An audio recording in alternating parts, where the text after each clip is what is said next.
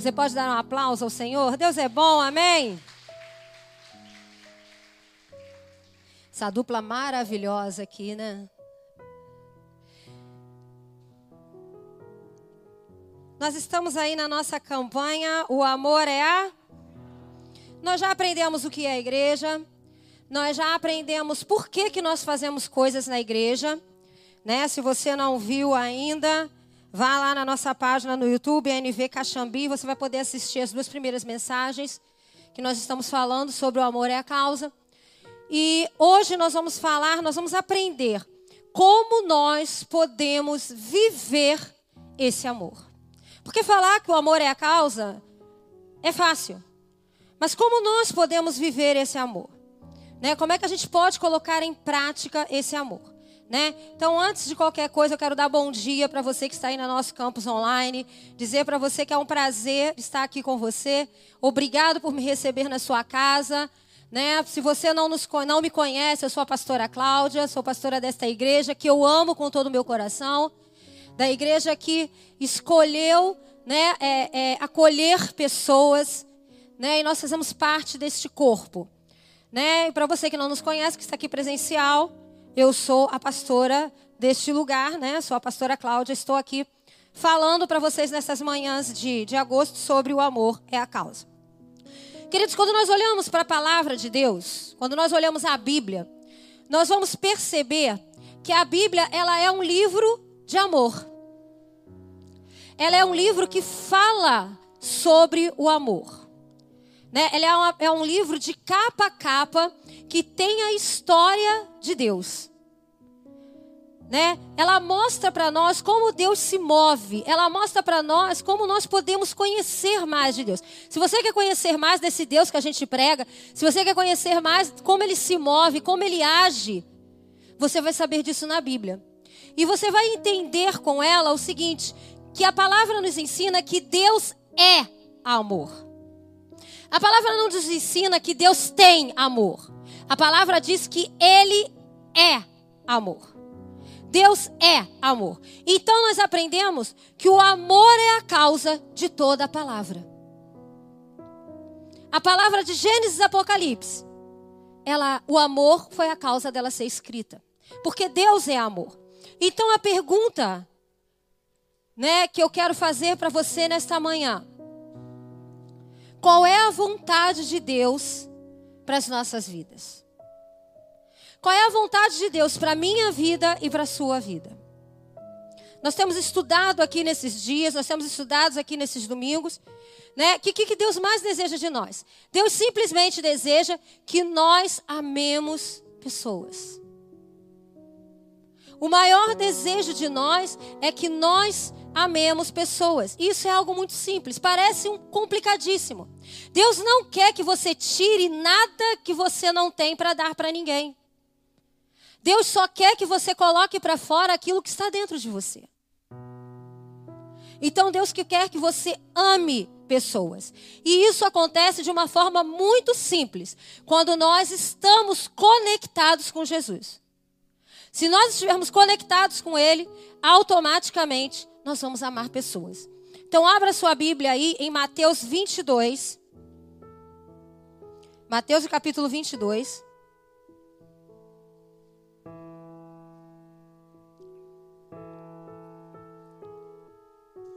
Versículo 37 ao 39.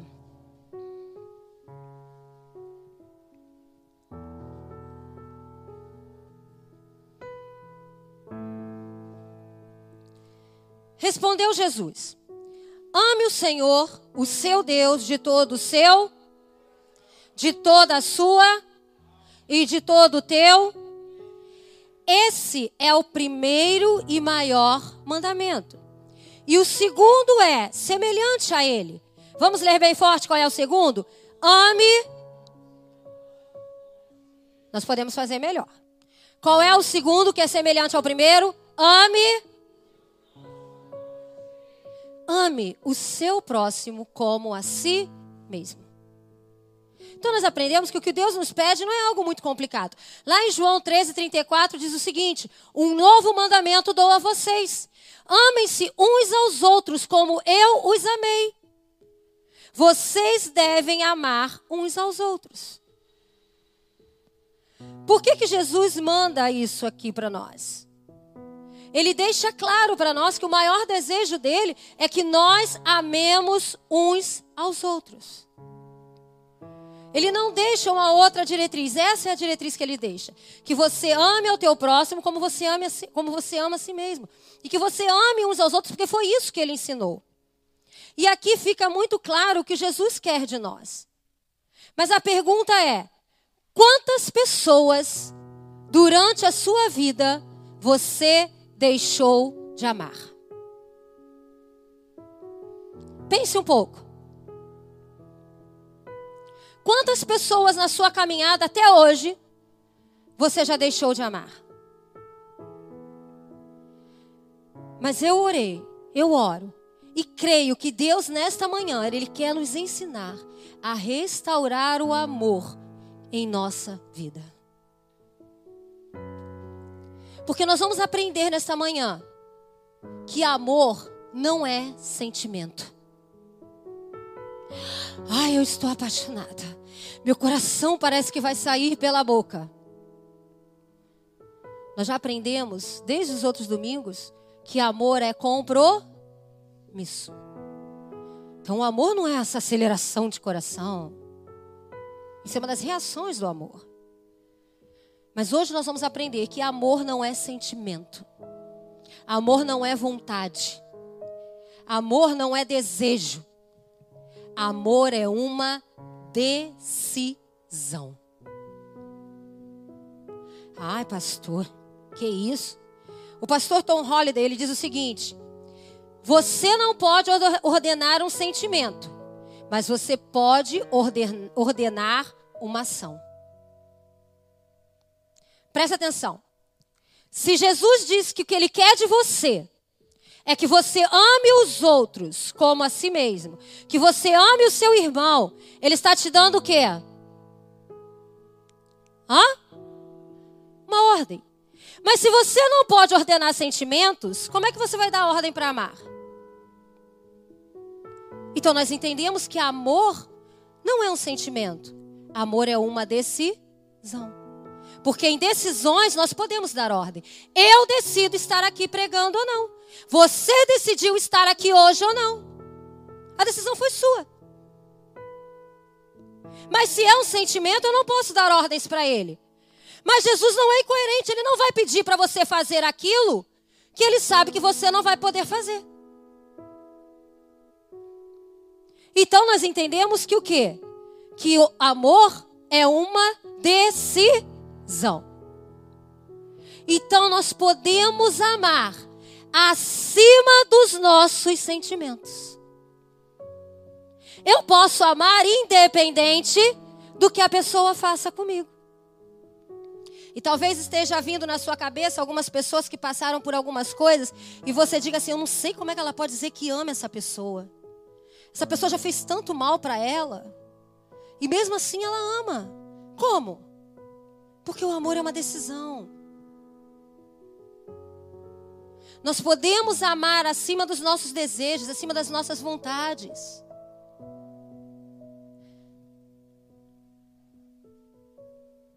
Mas uma coisa também muito interessante. Se nós aprendemos que amor é uma decisão e que Jesus nos diz a quem nós devemos amar, então ele também nos ensina o que nós não devemos amar. O Jesus, Jesus deixa claro para nós o que nós podemos amar, o que nós devemos e o que nós não devemos amar. Lá em 1 João 2,15, você que gosta de marcar, marque, anote para em casa você ler. Não ame o mundo nem o que nele há. Se alguém ama o mundo, o amor do Pai não está nele. O que, é que Jesus está querendo dizer aqui? Se você resolver amar o mundo, eu decido a tirar o meu amor de você. Por isso que diz que no mundo as pessoas não conseguem amar. Está mais escasso essa palavra amor no mundo. Ou ela é falada de forma muito vulgar. Mas nós vamos entender e vamos aprender quatro características do amor de Deus. Existe o amor de Deus, do amor que Ele quer que nós vivamos, que Ele quer que a gente viva. E nós vamos falar quatro características desse amor. A primeira característica: aceite os outros como Jesus te aceitou. Essa é a primeira característica. João 3,17 diz assim: Pois Deus enviou o seu Filho ao mundo, para que, para, não para condenar o mundo, mas para que ele fosse salvo por meio dele. Queridos, deixa eu fazer uma pergunta para você. Você acredita que hoje Deus tinha motivos para condenar o Brasil? Sim ou não? Pode responder sim ou não? Tinha, não tinha? Eu escuto muito pessoas falando assim: tinha que jogar uma bomba lá naquele lugar, porque aí ia resolver o problema, porque lá só tem corrupto. Você já ouviu isso? Deixa eu te fazer uma pergunta. Se jogassem uma bomba lá, matasse todo mundo, todos os corruptos morressem, só ia nascer gente boazinha, perfeita para reinar, para instalar novamente? Sim ou não? Então resolve jogar uma bomba lá?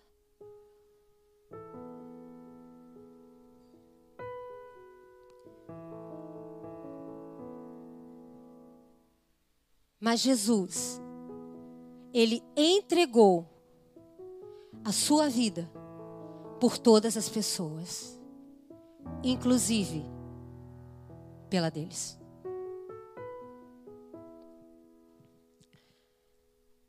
João 3,16 diz: Porque Deus tanto amou o mundo, que deu o seu Filho unigênito, para que todo que nele crê não pereça, mas tenha a vida eterna. Então aprendemos que Jesus, ele se deu. Deus deu o seu filho, o seu bem mais precioso, por todo mundo e por todas as pessoas. Deus não escolheu para quem dar, mas ele deu para todas as pessoas. E a pergunta que eu faço para nós, que eu me fiz, eu estou fazendo para vocês nesta manhã. O que nós temos dado para este mundo? O que nós temos dado para as pessoas que convivem perto de nós? Que estão ao nosso redor? O que nós temos dado para elas? A coisa mais difícil quando nós falamos na prática do amor é uma palavrinha bem pequena que se chama aceitação. Mas você sabe por que, que a aceitação é tão difícil? Porque as pessoas confundem aceitar com concordar. As pessoas não conseguem fazer separação disso.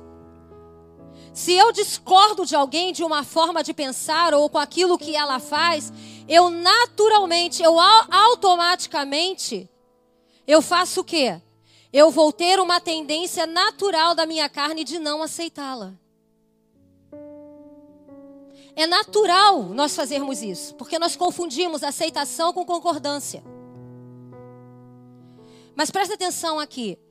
A base para concordância é alinhamento. Nós precisamos estar pensando da mesma forma. Nós precisamos ter afinidades de pensamento. Mas a base para aceitação é respeito. Então, aceitar e concordar são coisas diferentes. Eu aceito alguém, eu aceito você quando eu respeito você. Eu não preciso concordar com você para te aceitar. Quantos aqui tem pessoas com que você não concorda com muitas coisas na sua vida? Eu tenho, gente, um monte de gente que faz coisas que eu não concordo. Mas isso não me deixa, isso não me impede de aceitá-las. Porque eu respeito quem elas são. Eu respeito a forma delas de pensar, eu respeito a forma delas de agir. Eu não concordo, mas eu respeito.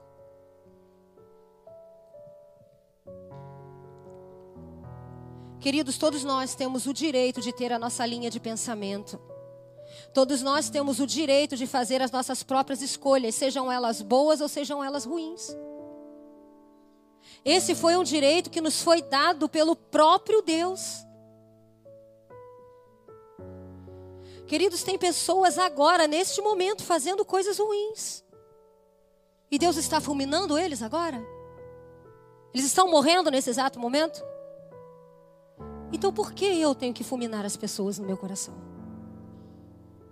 Por que eu tenho que fazer isso?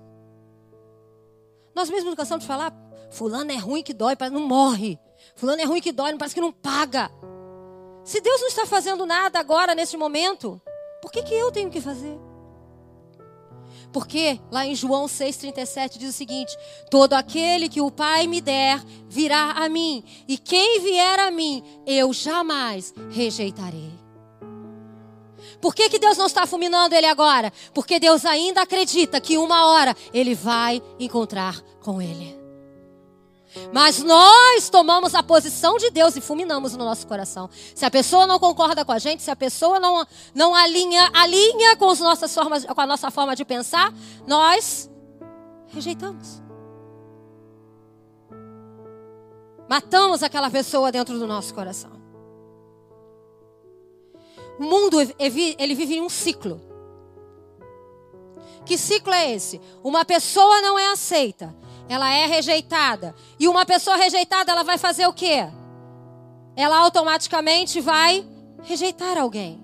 Porque nós repetimos aquilo que é feito conosco. Então esse ciclo vai se repetindo, vai se repetindo. E com isso, relacionamentos vão se deteriorando, vão se acabando. Mas glória a Deus por Jesus, porque Ele nos ensina que Ele foi rejeitado, abandonado, injustiçado, mas Ele não parou de amar por causa dessas coisas. Ele quebrou todo esse ciclo de mágoa, de rejeição e de ofensa, e Ele continuou te amando, e é por isso que nós estamos aqui. Queridas pessoas, queridos, presta atenção, pessoas bem resolvidas, e Jesus era muito bem resolvido, eles estão acima disso. Estão muito acima dessas coisas. Eles aprendem que para aceitar uma pessoa eu só preciso respeitá-la.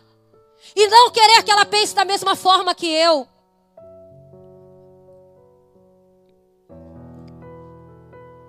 Então aprenda uma coisa, para mim amar como Jesus, eu preciso aprender a aceitar e a respeitar as pessoas, sabendo lidar com a rejeição.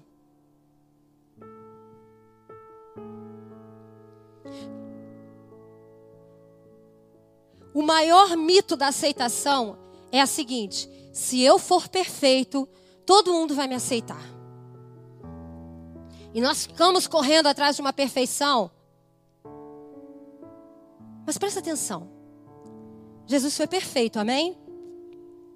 Você concorda comigo, sim ou não? Mas ele foi aceito por todos? Então nós quebramos esse mito. Eu não preciso ser perfeito para ser aceito. Eu preciso ser respeitado para ser aceito. Eu preciso respeitar para aceitar. É isso que Jesus nos ensina. Porque eu quero que você me diga onde que está na Bíblia que nós seremos aprovados por sermos perfeitos. Então preste atenção, o nosso amor não pode parar se nós não formos aceitos. Independente de aceitação, nós precisamos continuar amando, porque é isso que Jesus nos ensina. E quando nós conseguirmos fazer isso, é sinal de que nós estamos num outro nível, um nível de respeito, aonde nós somos capazes de amar e amparar as pessoas quando elas mais precisam de nós.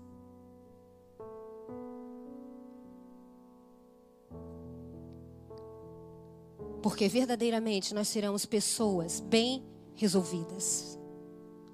Abra sua Bíblia em João 8.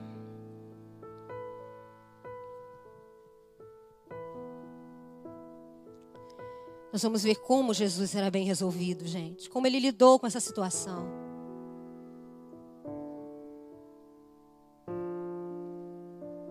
Como é diferente entre aceitar e concordar.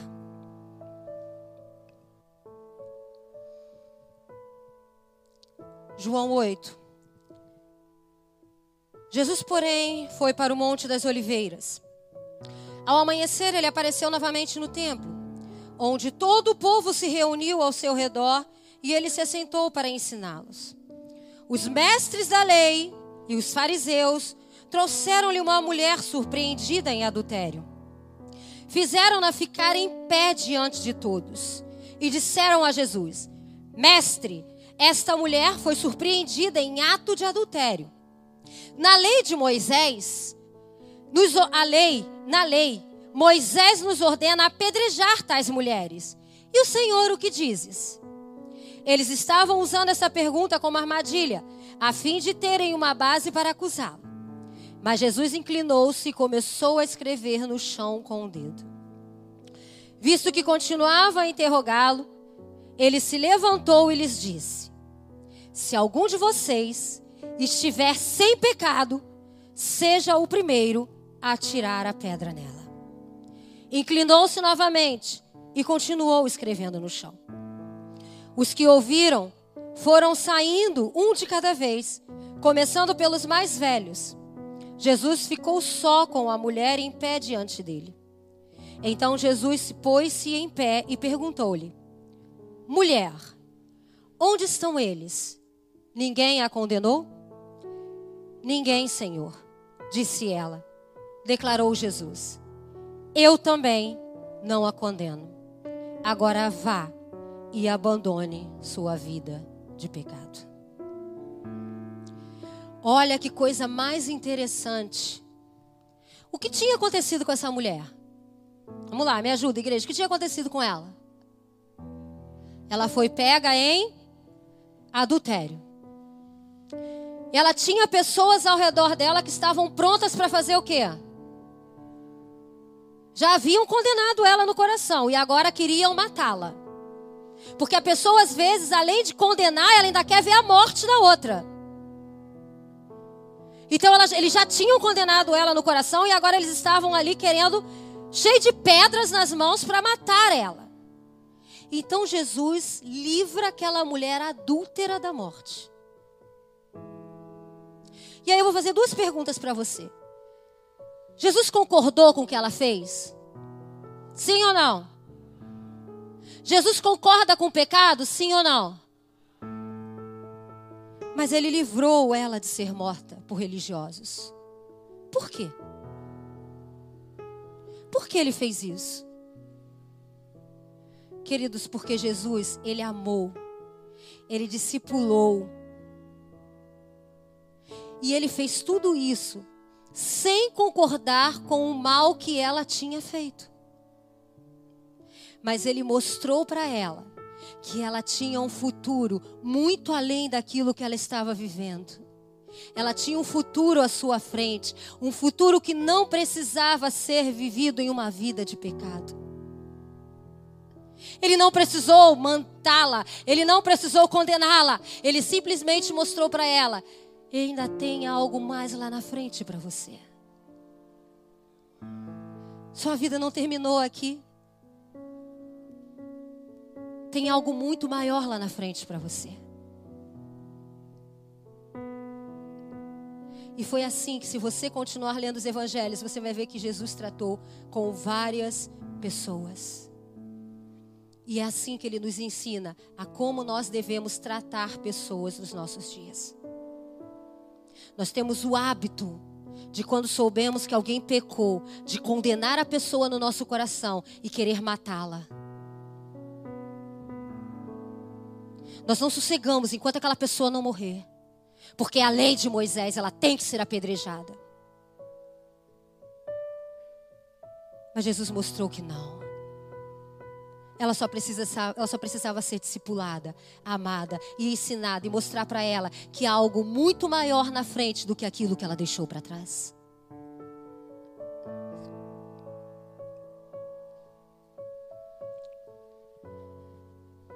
Presta atenção. Pessoas ensinadas, discipuladas. Pessoas podem ser ensinadas, discipuladas, mentoriadas. Mas quem transforma é o Espírito Santo. É Ele quem tem o poder de transformar.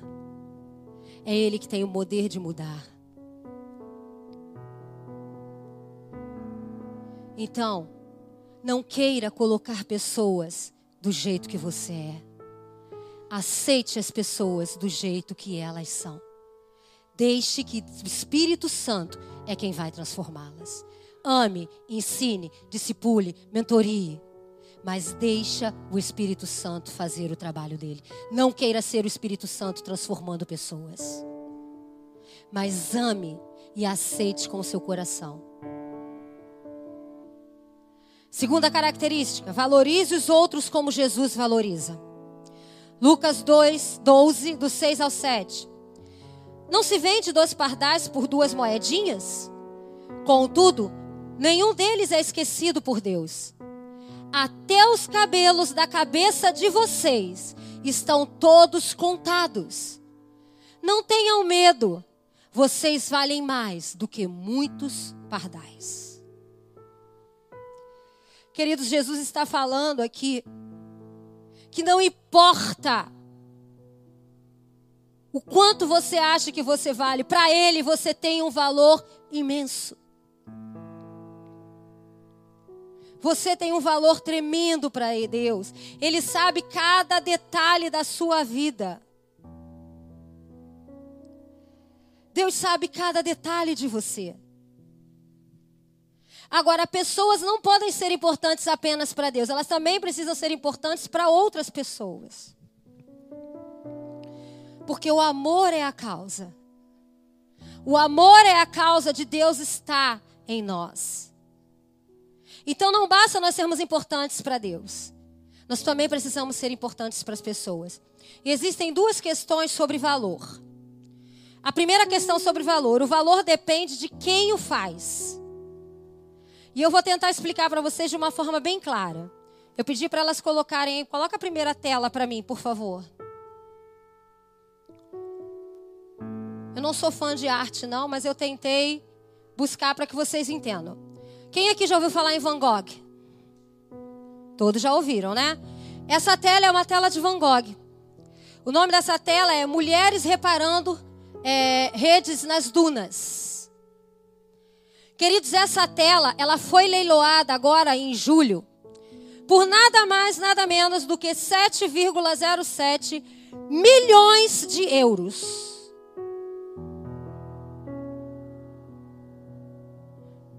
E essa não foi a tela mais cara dele. Tem uma que é muito mais cara do que essa. Que é de campos, é uns campos.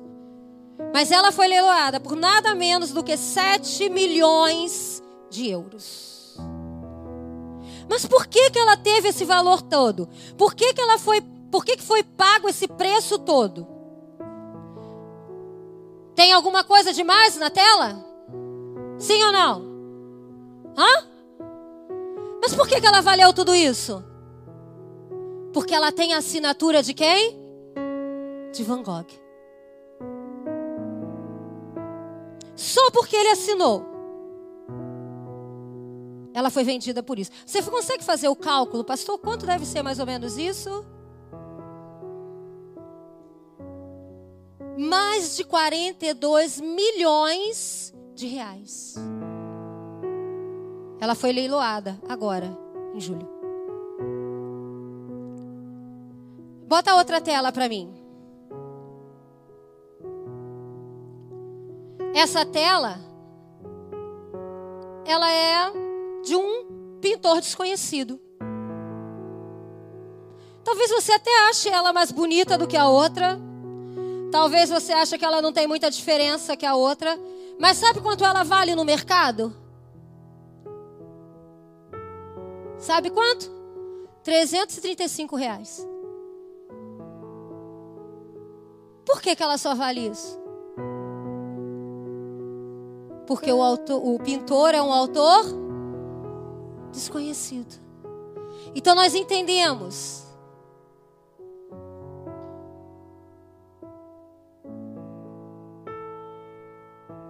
que o valor ele é por quem o faz. E aí eu vou te fazer uma pergunta. Você foi feito por quem? Quem fez você? Quem fez essa pessoa que você tem tanta dificuldade em amar? Quem a pintou? Qual o valor que você tem? Qual o valor que esta pessoa também tem? Queridos, você tem noção da qualidade, do nome do artista que te criou? Gente, Deus é um Deus criador. E nós somos obras dos seus dedos. Você sabe que Ele criou cada momento da sua vida? Salmo 119 diz que ele sonhou com você.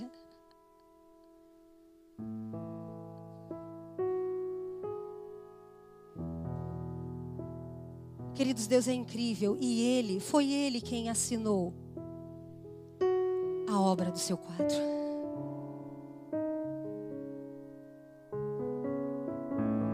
Então o valor depende de quem faz. Então você tem um valor incrível. O mesmo valor que tem aquela pessoa que você tem tanta dificuldade em amar.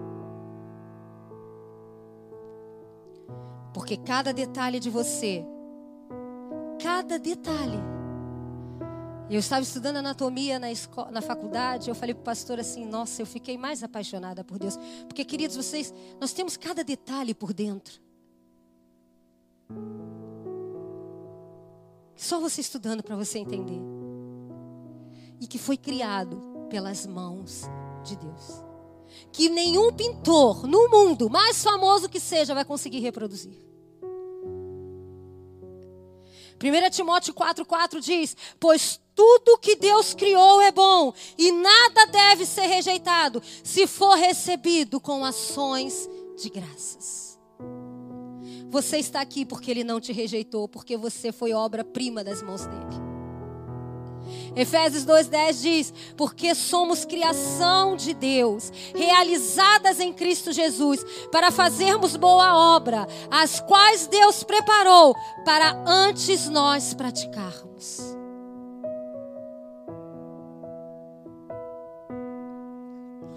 A segunda questão sobre valor.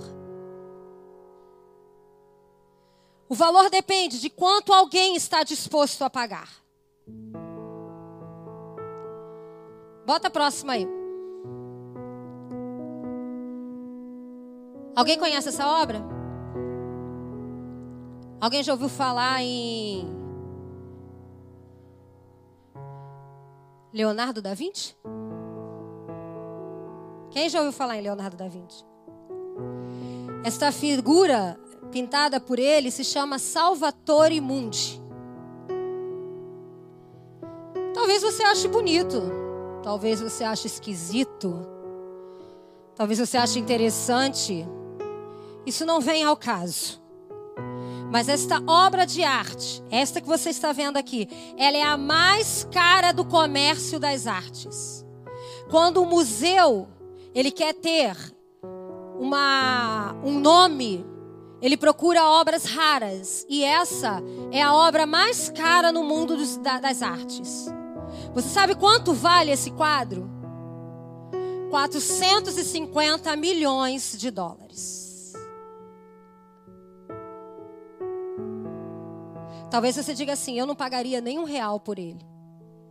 Mas quem quer erguer o seu nome paga 450 milhões de dólares por ele. Quem quer ter uma, or, uma obra de Leonardo da Vinci na sua casa deve pagar isso por ele. Mas por que ela foi vendida por esse preço?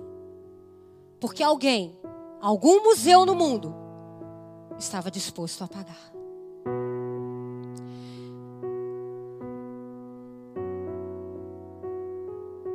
E a pergunta que eu faço: qual foi o preço pago pela sua vida? Qual foi o preço pago por você? Queridos, Jesus pagou o preço precioso de sangue por nós. E o verdadeiro fato é que o preço mais caro da história foi pago naquele calvário, naquela cruz.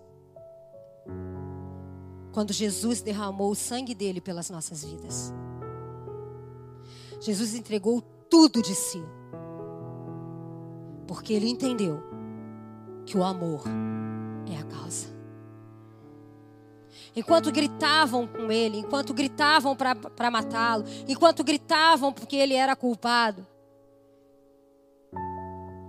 ele estava ali porque ele entendeu que havia algo muito maior. O amor era a causa. Ele amou você, ele me amou. Você pode dar um aplauso a esse Deus maravilhoso que nos amou. Que derramou um sangue por nós. Deus olhou para nós e disse assim: Ó, vale a pena pagar o preço pelo meu filho. Vale a pena pagar o preço para ter ele de volta. 1 Pedro 2,17 diz: tratem a todos com devido respeito. Amem os irmãos, tenham a Deus e honrem ao Rei. Queridos, nós precisamos tratar as pessoas com muito valor. Almas são coisas muito valorosas para Deus. Quando nós cantamos Você tem valor, o Espírito Santo se move em você, nós estamos dizendo algo só. É, é, é, é um valor muito grande que eu e você nós temos para Ele.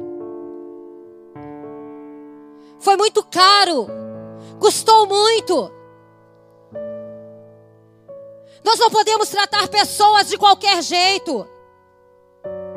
Nós não podemos tratar pessoas de qualquer jeito porque eu não tenho afinidade com ela, porque ela não pensa igual a mim.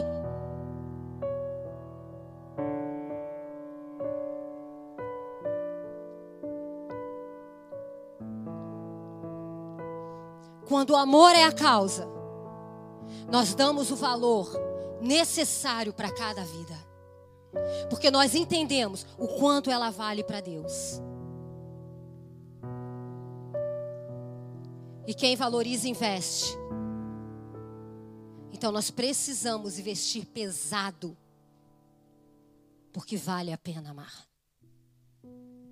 A terceira característica, perdoe os outros, assim como Jesus te perdoa. Nós sempre falamos aqui sobre perdão. Lucas 6,37 diz: Não julguem e vocês não serão julgados. Não condenem e não serão condenados. Perdoem e serão perdoados. Quantos aqui nesta manhã sabem que erram e que ainda vão errar? Sim ou não? Agora, não é bom quando você erra, quando você tem alguém para te perdoar? Não é bom quando você comete algum erro e alguém te perdoa? É assim que nós devemos pensar. Quando alguém errar conosco, nós devemos pensar assim: e se eu errasse, não seria bom que essa pessoa também me perdoasse? Mas nós ficamos tão presos porque ela me magoou, ela me machucou, ela me feriu. Você fere Jesus todos os dias, você magoa Jesus todos os dias, você peca contra Jesus todos os dias e ele não faz biquinho para você. Você já imaginou Jesus lá no céu? Me dá um tempo para me processar o que você fez. Não sei se eu vou te perdoar, não. Me dá aí uma semana. Porque é isso que nós fazemos. Eu preciso de tempo. Eu preciso processar, porque doeu demais. Doeu mais do que a cruz? Doeu mais do que a cruz? Então nós precisamos despertar. Precisamos pedir ajuda ao Espírito Santo. Decida perdoar e peça ajuda ao Espírito Santo. Porque, mesmo que seja difícil, Deus vai resolver.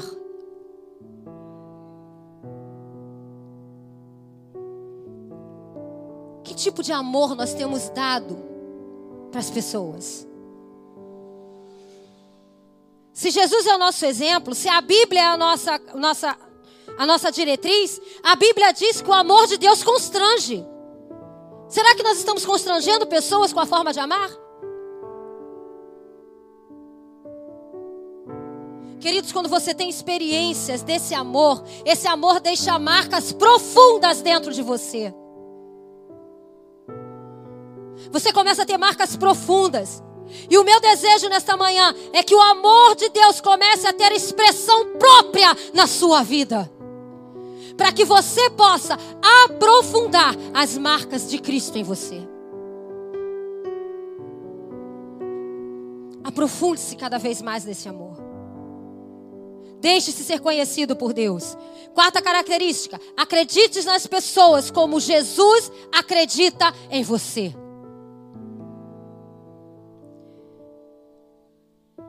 Deus não vai falar com você através do telefone.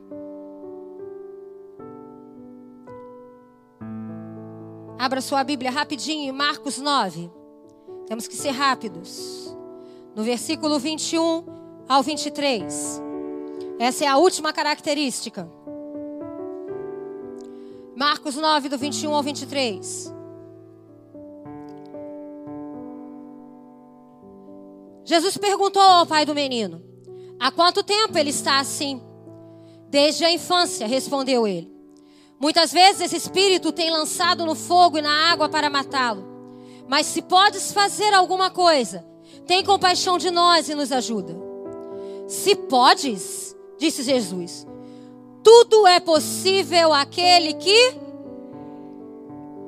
Aqui nós temos a história de um pai que chega até Jesus, um tanto desacreditado e ele começa a relatar para Jesus tudo aquilo que o filho dele vinha passando desde a infância. E o, o demônio tomava posse dele, jogava no, na, na lama, no fogo, nos espinhos, nas pedras. E ele já não sabia mais o que fazer. E ele começa a contar isso para Jesus. E Jesus começa a fazer perguntas para ele.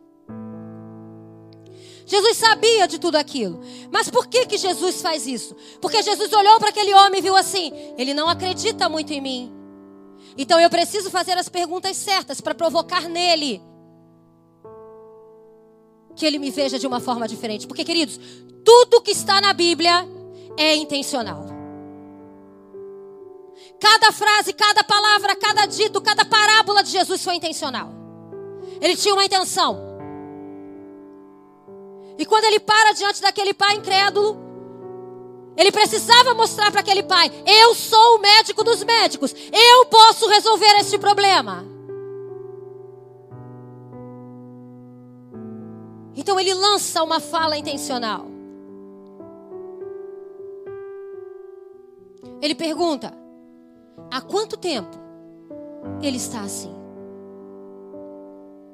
Nós temos que aprender que a igreja do Senhor Jesus e nós não podemos, a, a igreja, ela é do Senhor Jesus e nós não podemos perder a fé nela. A Bíblia nos diz que nos últimos dias o amor se esfriaria. E para que esse amor não se esfrie, a igreja tem um papel primordial. Por isso que nós não podemos deixar de crer na igreja. Nós não podemos deixar de estar na igreja. Crer que Ele pode fazer. E aí nós começamos a fazer perguntas: será que a igreja é boa para mim? Será que a igreja é boa para minha família? Será que a igreja vai, vai me servir? Será? Veja lá no versículo 23. Jesus fala: se podes, será? Querido, tudo é possível ao que crer. Este ambiente, este lugar é um ambiente de amor, de fé, de encorajamento, de vida e de libertação. Então tudo pode acontecer neste lugar. Acredite nas pessoas. Acreditar em pessoas não é achar que elas são perfeitas, mas acreditar nas pessoas é você saber que você pode se frustrar sim, mas eu vejo algo bom além daquilo que os meus olhos estão vendo. Porque eu creio no amor de Deus. Eu creio que tudo pode. E eu creio que Deus está no controle. Você sabe por que, que eu acredito em pessoas? Eu acredito em pessoas porque Deus acreditou em mim. Eu acredito em pessoas porque Ele disse para mim: continue acreditando. A nossa função no reino é a função de servos, é de deixar a marca nesse mundo dando frutos. E como fazemos isso? Amando pessoas, amando a nossa igreja. É hora de nós entrarmos no time. É hora de nós entrarmos com tudo e jogar para valer. Porque só assim o amor de Deus vai fluir na minha vida e na sua vida. E creia que nós vamos ser bem resolvidos. Nós não vamos viver baseado nas circunstâncias, nós vamos estar acima delas. Porque a palavra de Deus me garante que tudo posso aquele que crê. Tudo pode. E eu oro. E eu orei esta manhã para que cada pessoa, cada membro, cada voluntário dessa igreja não viva menos do que isso. E eu termino em João 13:35 que diz: Com isso, todos saberão que vocês são meus discípulos.